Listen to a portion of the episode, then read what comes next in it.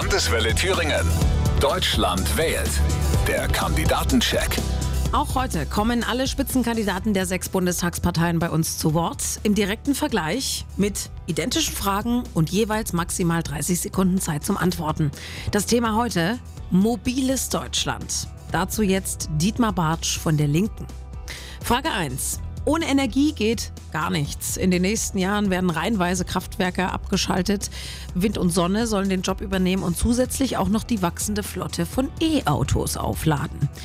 Wind und Sonne sind aber nicht ständig verfügbar. Was ist Ihr Rezept für eine sichere Energieversorgung?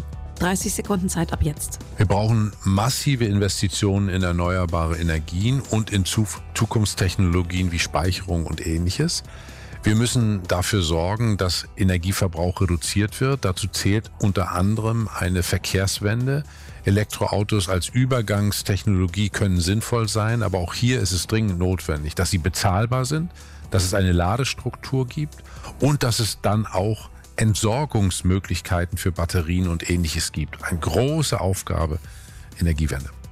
Frage 2 zum Thema mobiles Deutschland beschäftigt vor allem auch die Pendler.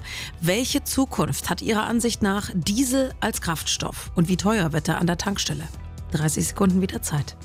Der Diesel wird über kurz oder lang keine Rolle mehr spielen. Wir werden über ganz andere Kraftstoffe nachdenken müssen, weil das Problem ist nicht der Verbrenner, sondern das, was verbrannt wird.